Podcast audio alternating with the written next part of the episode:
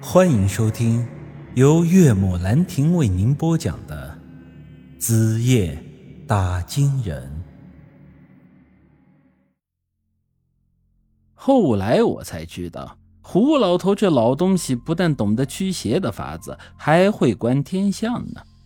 他在一个月之前就已经观测出今天会有月食的天象，而月食的夜晚，大地上的阴气会异常的浓重。阴灵活动频繁，届时西施底拉邪神祭坛里那些个铜头傀儡很有可能会苏醒过来。根据他们守墓人祖上的记载，相同的事情在三十年前就发生过。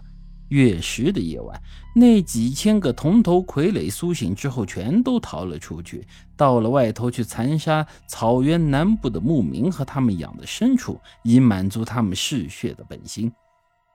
这种情况一直要持续到天亮，这铜头傀儡才会回到地下的祭坛。而且要阻止这种情况的发生，须得在月食之前用活人的血去平息祭坛里的怨气。为了这个事儿，胡老头已经是殚精竭虑好长一段时间了。他也曾经想过自己进入祭坛，但最后还是因为惜命没敢进去。恰好前几日我们三个来到了这里，扬言要进昔日里拉里去办事儿。胡老头听了我们的话，顿时打起了歪主意。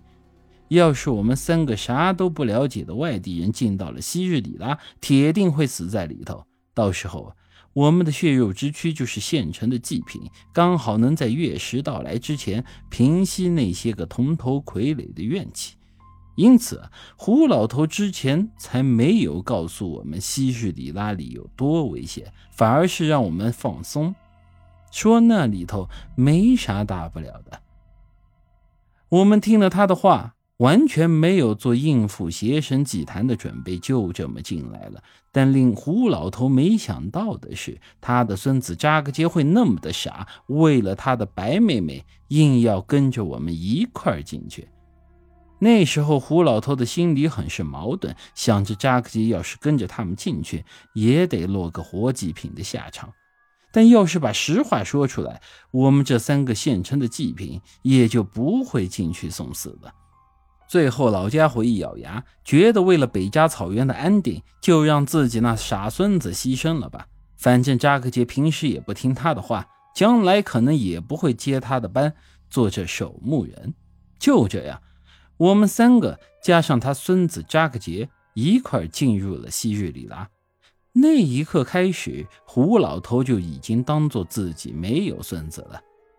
可是后来过了一天，这老家伙心里是越想越觉得郁闷。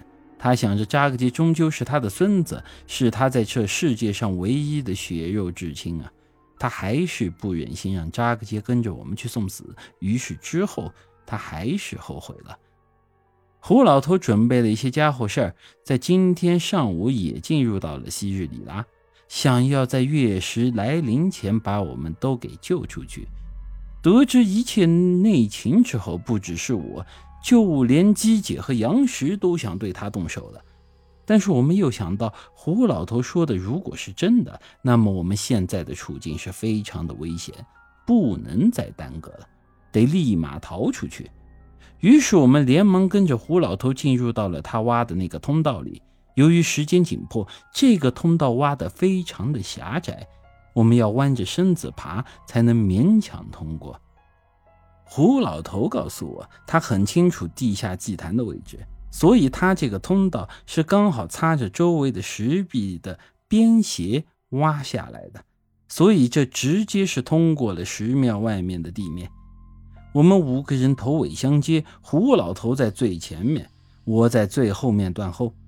我眼前能看到的也就只有扎克杰的大屁股了。如此这般爬了两三分钟，我们突然感觉到下方传来了一阵声响，好像是有什么东西垮塌了。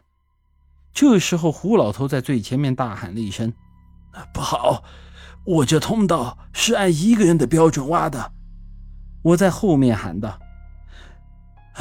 你这就是个狗洞，一人能钻，五个人也能钻，还有啥标不标准的？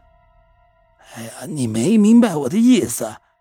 我这通道是贴着祭坛的边挖的，这五个人太重了，下头可能支撑不住。他的话还没说完，那个有东西垮塌的声音又响了起来。我心里一颤，顶着扎克杰的屁股就想要赶紧冲出去，但是已经来不及了。拉垮拉垮几声响，我们的下面就塌了。这个位置刚好是在之前那个存放铜头石窟的正上方，于是我们五人就这么掉进了那个堆积着三百具无头尸的大坑里。本集已经播讲完毕，欢迎您的继续收听。